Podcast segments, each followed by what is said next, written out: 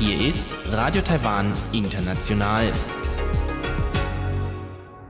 Zum 30-minütigen deutschsprachigen Programm von Radio Taiwan International begrüßt sie Eva Trindl. Folgendes haben wir heute am Freitag, dem 16. Oktober 2020 im Programm. Zuerst die Nachrichten des Tages, danach folgt der Hörerbriefkasten. Der Verteidigungsminister appelliert an China, die internationalen Luftfahrtbestimmungen zu respektieren. Gemäß dem Gesundheitsminister sind strengere Maßnahmen zur Epidemiekontrolle für Herbst und Winter möglich. Und große Nachfrage nach Grippeschutzimpfungen. Die Meldungen im Einzelnen. Taiwans Verteidigungsminister hat an China appelliert, die internationalen Luftfahrtbestimmungen zu respektieren. Er machte diese Angaben heute im Parlament auf Fragen von Medienvertretern, nachdem gestern eine Chartermaschine der Fluggesellschaft UniAir auf dem Weg zu den Dongsha-Inseln auf halbem Weg umkehren musste.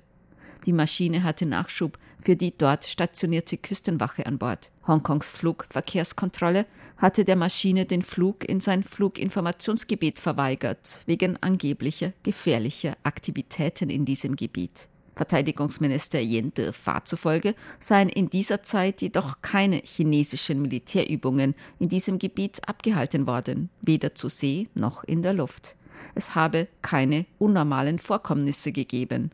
Chinas Behörde für maritime Sicherheit habe auch kein Flugverbot ausgesprochen. Damit sei gemäß den internationalen Luftfahrtbestimmungen dieses Gebiet zu dieser Zeit für alle gewöhnlichen Flüge offen gewesen. Verteidigungsminister Yen De-Fa sagte, Angesichts solcher Umstände hoffen wir natürlich, dass die chinesischen Behörden die Bestimmungen der Internationalen Zivilluftfahrtorganisation respektieren, auf die Sicherheit des internationalen Luftverkehrs achten und nicht die internationale Luftverkehrsordnung stören. So Verteidigungsminister Yen. Verkehrsminister Lin Chia-long sagte, die Zivilluftfahrtbehörde habe Hongkongs zuständige Stellen bereits darauf hingewiesen, gemäß den Bestimmungen der Internationalen Zivilluftfahrtorganisation bei Gefahren auf der Flugroute eine entsprechende Information für den Flugverkehr herauszugeben. Das Epidemie-Kommandozentrum hat heute vier neue Infektionen mit dem neuartigen Coronavirus bestätigt. Es handelt sich um Jugendliche und junge Erwachsene aus Indonesien. Sie waren Ende September nach Taiwan eingereist, um Bildungseinrichtungen in Taiwan zu besuchen. Sie hatten keine Symptome gezeigt, am Ende ihrer Quarantänezeit jedoch positiv auf das Virus SARS-CoV-2 getestet worden, so das Epidemie-Kommandozentrum. Damit ist die Gesamtzahl der bisher laborbestätigten Corona-Infektionen in Taiwan auf insgesamt 535 gestiegen. Bei 443 Infektionen geht man von Ansteckungen im Ausland aus. 421 der Infizierten wurden bereits aus der Isolation entlassen. 37 befinden sich zur Behandlung oder Beobachtung in Krankenhäusern. Sieben Menschen sind an Covid-19 gestorben. Das Epidemie-Kommandozentrum wird die Bestimmungen zur Eindämmung des neuartigen Coronavirus voraussichtlich im November überprüfen und anpassen. Diese Angaben machte der Gesundheitsminister und Leiter des Epidemie-Kommandozentrums, Zun in der heutigen Pressekonferenz. Auf die Frage, ob die Infektionszahlen angesichts der gegenwärtigen internationalen Entwicklung ansteigen werden, antwortete der Gesundheitsminister. Meines Erachtens ist dies sehr wahrscheinlich, besonders da die Infektionen in Europa neue Höhepunkte erreichen und auch in den USA keine Anzeichen für eine rückläufige Tendenz zu erkennen sind. Damit wird auch die Gefahr, dass immer mehr Infizierte aus dem Ausland nach Taiwan einreisen, immer größer. Wir werden etwa Mitte November Bestimmungen für den Herbst und Winter bekannt machen. Diese Bestimmungen und Kontrollen werden ein klein wenig strenger sein. Dafür müssen wir natürlich erst eine Einschätzung der allgemeinen Situation vornehmen. Wir denken, dass Mitte November der geeignete Zeitpunkt für eine Entscheidung sein wird.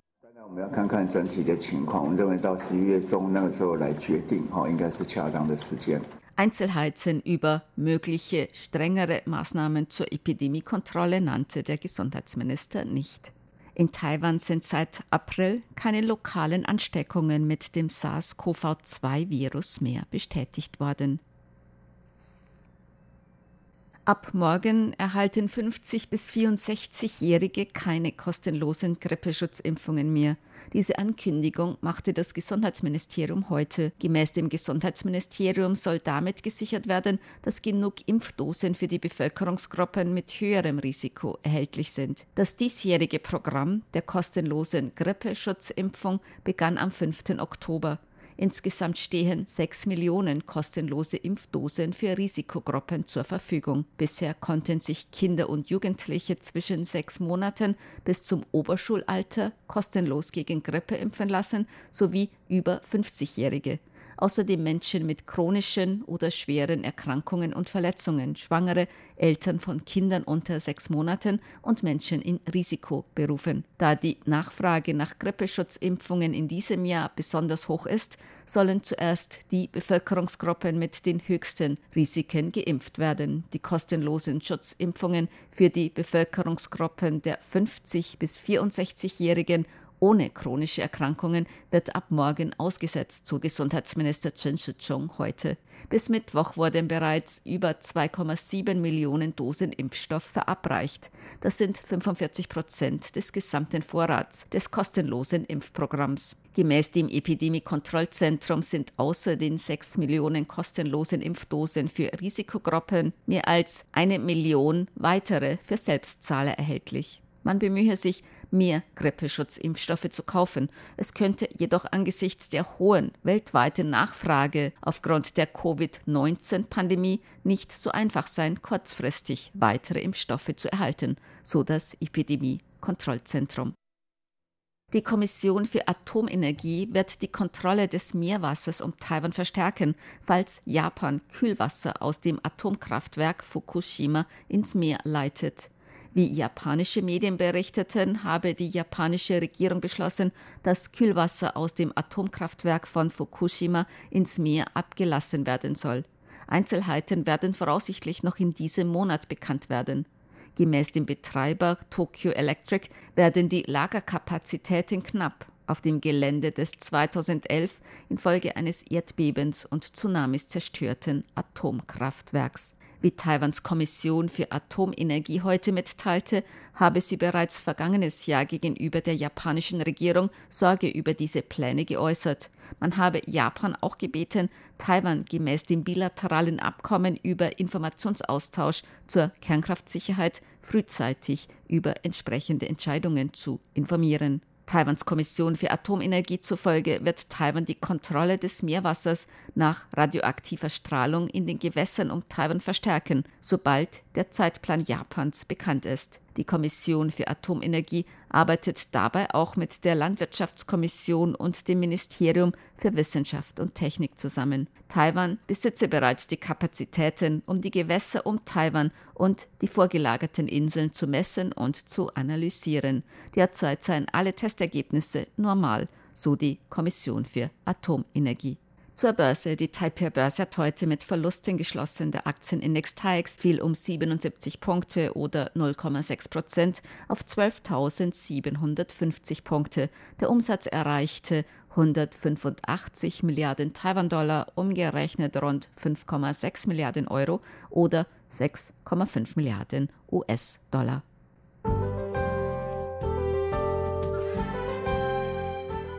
Das Wetter.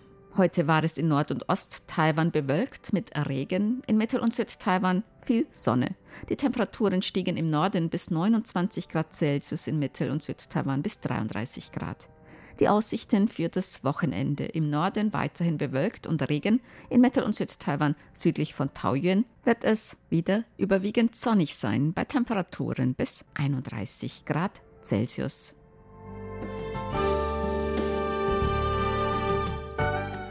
Dies waren die Tagesnachrichten am Freitag, dem 16. Oktober 2020 von Radio Taiwan International.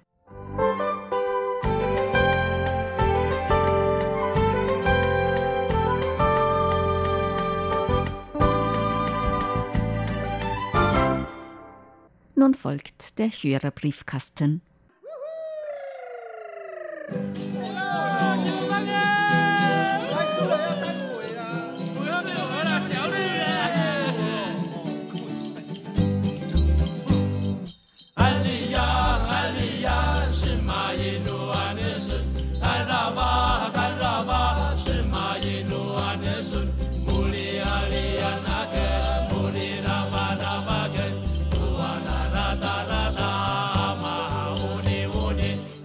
Herzlich willkommen, liebe Hörerinnen und Hörer, zum Hörerbriefkasten auf Radio Taiwan International heute am Freitag, dem 16. Oktober 2020. Im Studio begrüßen Sie ganz herzlich Chobi Hui und Eva Trindl. Ja, zuerst möchten wir uns bei allen bedanken, die Glückwünsche zum Nationalfeiertag am 10.10. .10. geschickt haben und auch Glückwünsche zu unserem Geburtstag der deutschsprachigen Redaktion. Denn die deutschsprachige Redaktion hat auch am 10.10. .10.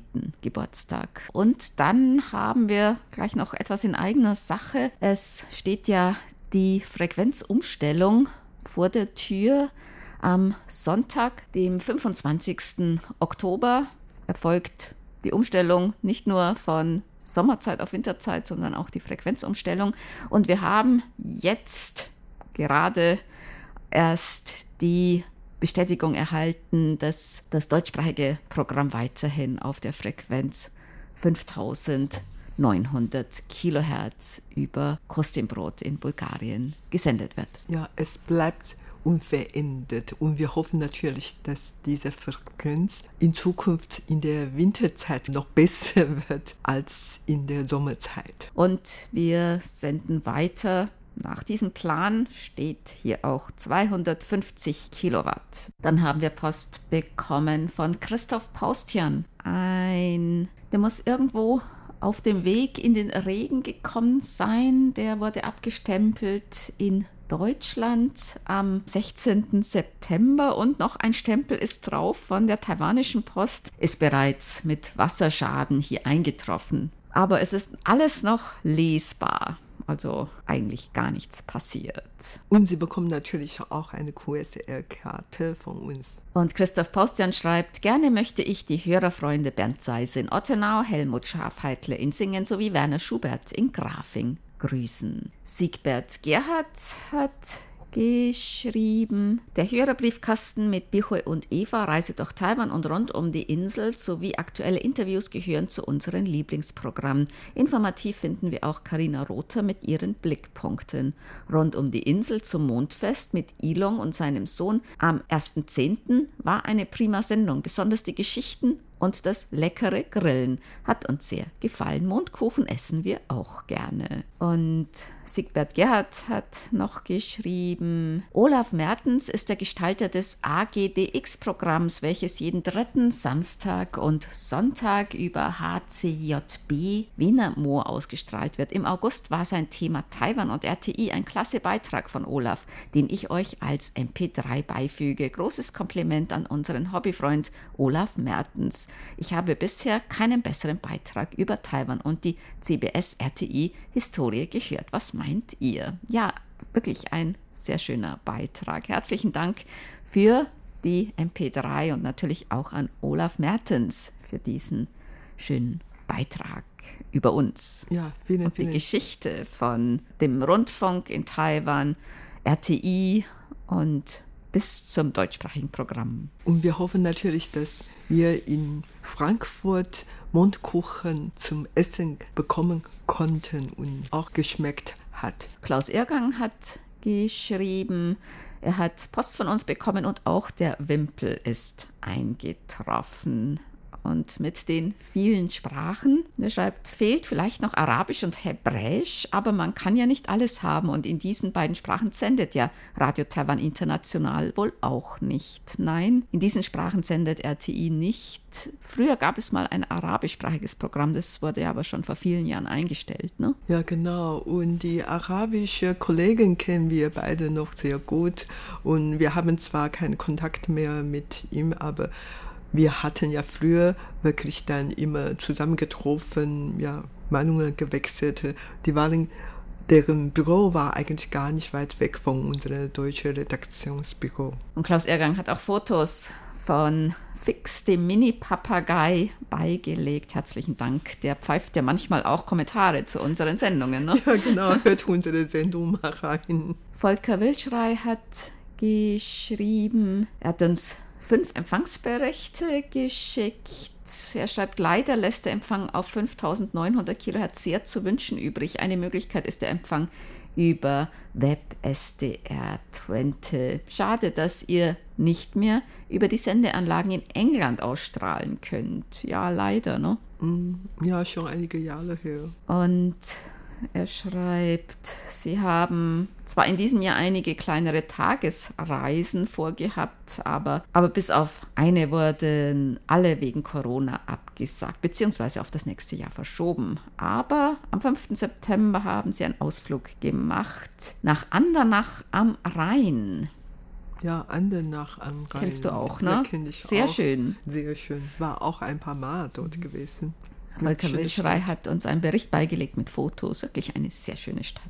Lothar Rennert hat geschrieben, und er hat eine Frage, nämlich gibt es in Taiwan sogenannte Kaffeefahrten, bei denen Rentner abgezockt werden. Ich habe aus reinem Interesse zweimal solche Fahrten mitgemacht. Das eine Mal ging es in den Spreewald, das heißt in eine Gaststätte im Spreewald, in der versucht wurde, irgendwelche überteuerten Medizinprodukte an den Käufer zu bringen. Wir wurden drei Stunden belehrt, dass wir diese Produkte unbedingt brauchen würden. Das alles lief unter der Rubrik Nepper, Schlepper, Bauernfänger. Die Busfahrt kostete 1 Euro. Auch das Mittagessen sollte laut Einladung kostenlos sein. Es wurden aber trotzdem 15 Euro für Schnitzel, Kartoffeln und Spargel abkassiert. Gibt es sowas in Taiwan auch?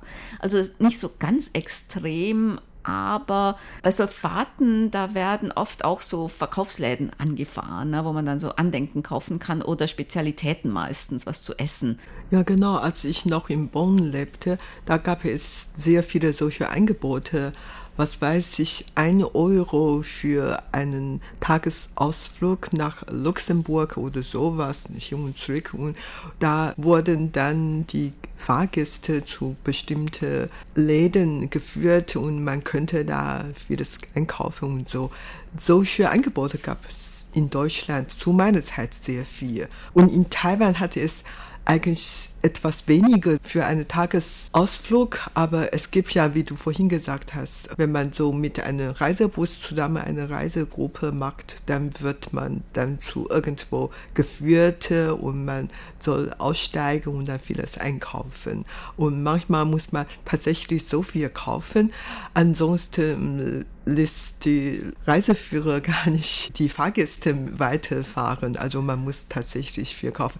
Das hörte man eigentlich in Taiwan eher äh, vor allen Dingen bei ganz billiger Reisegruppe mhm. und dann, weil man zahlt so wenig für die ganze Pauschalreise, dann muss man dann auf diese Art und Weise dann mehr ausgeben. Weil die Reiseanbieter und die Reiseführer eigentlich den Gewinn durch die Provision bekommen, den sie von diesen Läden dann äh, erhalten. Also ich habe das eigentlich gehört von zum Beispiel Touristengruppen aus China. Da war das lange ein großes Thema, dass da sehr, sehr billige Reisen angeboten wurden und dann zu ganz vielen Läden geschleppt wurden, dass das in Taiwan eigentlich gar nicht gern gesehen wird. Also dass die sowas eigentlich eher unterbinden möchten, sondern eher Reisen von höherer Qualität anbieten. Also ich persönlich habe noch nie irgendwas im Briefkasten gehabt oder irgendwelche Werbung lag aus für solche Kaffeefahrten, wo man dann, weiß nicht, Heizdecken kaufen soll oder sowas. Ja, genau. Also ich kann mich auch daran erinnern, vor zwei, drei Jahren hat, war dieses tatsächlich ein sehr heißes Thema und wurde viel diskutiert, vor allen Dingen in China. Ähm, da gibt es ja so viele verschiedene Angebote. Vielleicht kann man, was weiß ich, nur mit 100 Renminbi dann äh, eine Taiwan-Rundreise machen konnte. Und das, das, hört man eigentlich auch schon damals sehr viel. Und auch die chinesische Regierung wollte diese billigen Angebote unterbinden, weil das eigentlich auch ähm, nicht gut sein könnte und schadet auch dem Image von China.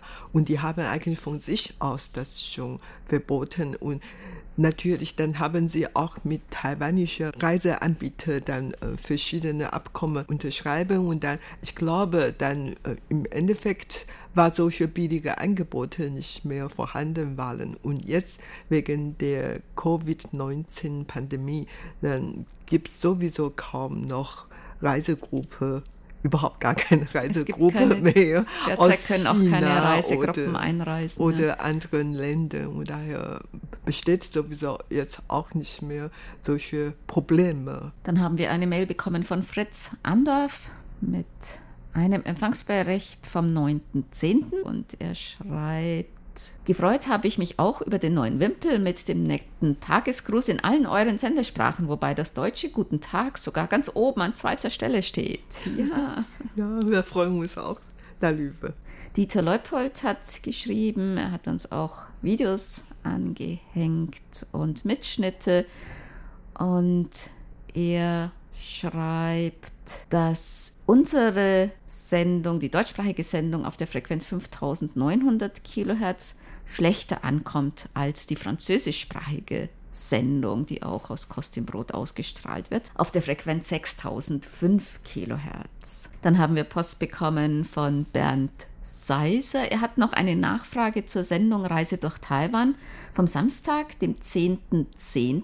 In dem Beitrag wurde interessant und ausführlich über die Jadeberg, die Yushan-Besteigung berichtet und die umfangreichen Vorbereitungen und Einreichung diverser Anmeldungen und Anträge. Dazu noch meine Nachfrage, wie hoch in Euro umgerechnet sind die Kosten für die erforderlichen Genehmigungen, Unfallversicherung und Übernachtungsgebühr? Und kommt auch noch ein extra Eintrittspreis hinzu oder ist der Eintritt in den vorher erwähnten Gebühren enthalten. Die Genehmigung für den Üscher Nationalpark und die Berggenehmigung, die kosten keine Extragebühren. Die Berggenehmigungen, die stellen die zuständigen Polizeistellen aus. Und die Übernachtung in der Paiün-Hütte, die ist nicht kostenlos. Die kostet, so viel ich weiß, 480 oder sowas, knapp 500 Taiwan-Dollar, das sind umgerechnet so etwa 15 Euro. Die Paienhütte, die ist auf 3402 Metern.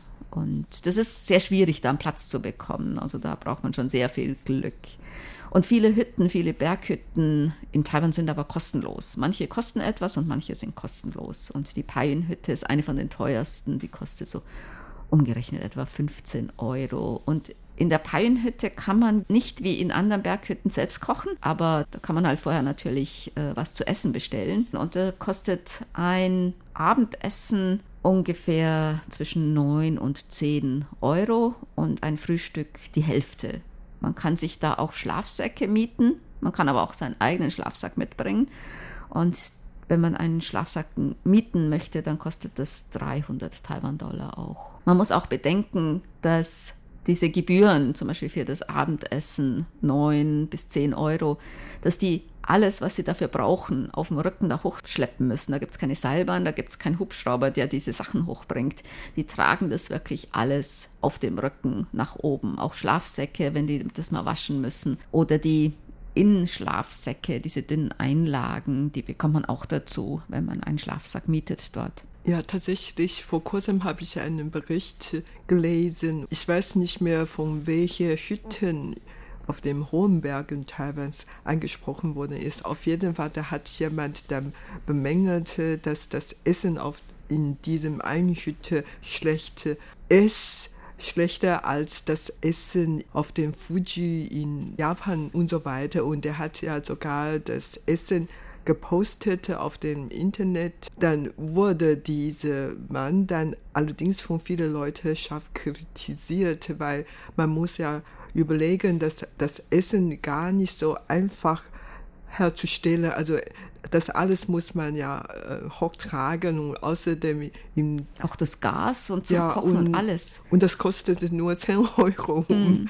Man bemängelte, dass das nicht gut schmeckte oder so, so wenig. Äh, so. Und das, daher wurde dieser Mann dann von allen Seiten wirklich kritisiert. Und das ist tatsächlich gar nicht so einfach. Man muss wirklich überlegen, über 3000 Meter hoch. Und man, man soll ja, ja froh sein, auswählen. dass man Essen bekommt. Es gibt dann äh, entweder Hühnerbein oder weiß nicht, äh, Schweineschnitzel und es gibt auch vegetarisch. Und wer Angst hat, dass er nicht satt wird, der kann sich ja noch, weiß nicht, Brot mitnehmen oder ein paar gekochte Süßkartoffeln. Und die Versicherung, also ich habe selbst mal eine Versicherung für, ich glaube, für den Üschan beantragt. Das war gar nicht so teuer. Also ich glaube, diese Versicherung für Reise- und Bergsteigen, die preiswertesten gibt es schon für 80 Taiwan-Dollar pro Tag. Und normalerweise so für 100 oder so kann man eigentlich schon pro Tag so eine Versicherung erhalten. Es sind eigentlich drei Euro. Es gibt viele Angebote mit einer Gruppe. Da, da ist dann der Bergführer dabei, da ist dann die, der Transport dabei, da ist dann auch die Versicherung dabei und alles. Übernachtung, da ist alles dabei. Das kostet im Moment, würde ich sagen, vielleicht so ungefähr 6000 Taiwan-Dollar für zwei Tage bis zum Yushan und zurück. Das sind umgerechnet rund 200 Euro. Wenn man alles selbst organisiert, ist es natürlich preiswerter. Man muss noch einmal vor der Paiün-Hütte übernachten. Das machen manche in der Nähe vom Ali-Berggebiet oder in einer nahegelegenen heißen Quelle-Gegend. Da gibt es so heiße Quelle-Hotels. Und die fahren dann am Morgen zu diesem Anfang von dem Wanderweg und steigen dann zur Paiün-Hütte auf. Dann gibt es noch ziemlich nahe an diesem Einstieg des Wanderwegs zur Paienhütte gibt es auch eine Berghütte. Das ist die Dongpo-Berghütte. Da übernachten dann auch sehr viele, die dann zum Yushan oder andere Gipfel, die es da gibt, aufsteigen wollen. Da gibt es ja auch noch den Westgipfel, den Vordergipfel, den Nordgipfel und so weiter und so fort. Diese Dongpo-Hütte, die liegt etwa auf 2500 Metern Höhe auf der Straße zwischen Sonne-Mondsee und Ali Shan. Da ist in der Nähe auch das Tatatia Besucherzentrum. Die Übernachtung in der Dongpo-Hütte kostet pro Nacht 300 Taiwan-Dollar, so viel ich mich erinnern kann, etwa zwischen 9 und 10 Euro. Dann hat Bernd Seiser noch geschrieben, für Ihr Interesse an unserer monatlichen Hörerclub-Konferenz vom letzten Samstag bedanke ich mich bei Organisatorin Sabrina sowie auch bei Agnes, Armin, Hartmut, Heiko, Gerard, Manfred und Ralf. Hinweisen möchte ich an dieser Stelle wieder auf die nächste Sendung von Korches Radio am Sonntag, dem 18. Oktober um 10 Uhr UTC auf der 6070 Kilohertz, in der auch die Oktober Hörerclub Ecke zu hören sein wird. Grüße soll ich der deutschen Redaktion übermitteln von unseren Hörerclub-Mitgliedern Helmut und Rita Bahnsen aus Pellworm, die ich am Montag telefonisch erreicht habe. Herzlichen Dank. Der RTI Hörerclub Ottenau hat leider noch keine gedruckte QSL-Karte und kann nur an eine mitgeteilte E-Mail-Adresse eine E-Mail-QSL ausstellen. Ich möchte darum bitten, bei Zuschauern Zuschriften wegen eventueller Rückfragen bitte eine Festnetztelefonnummer in Deutschland oder E-Mail-Adresse anzugeben oder einen frankierten Rückumschlag beizulegen. Dann kommen wir zu unseren Geburtstagsglückwünschen für heute. Bernd Seiser hat geschrieben, er möchte gerne heute am 16. Oktober ganz herzlich zum Geburtstag beglückwünschen Ing Ü in Uldingen, Kurt Rück in Küsnacht, Hans-Werner Simmet in Krompa, RTI-Hörerclub Ottener-Mitglied Helmut Bahnsen in Pellworm, Michael Willroth in Frankfurt, RTI-Hörerclub-Mitglied Matthias Meckel in Preston, Helmut Kiederer in Heilbronn und Margret Fägler in Stralsund. Den Glückwünschen schließen wir uns an. Und das war's für heute im Briefkasten. Sie hörten das deutschsprachige Programm von Radio Taiwan International am Freitag, dem 16. Oktober 2020. Unsere E-Mail-Adresse ist deutsch@ rti.org.tv. Im Internet finden Sie uns unter www.rti.org.tv, dann auf Deutsch. Über Kurzwelle senden wir täglich von 19 bis 19.30 Uhr UTC auf der Frequenz 5900 kHz. Vielen Dank für das Zuhören. Am Mikrofon waren Eva Trindl und Chobi Hui.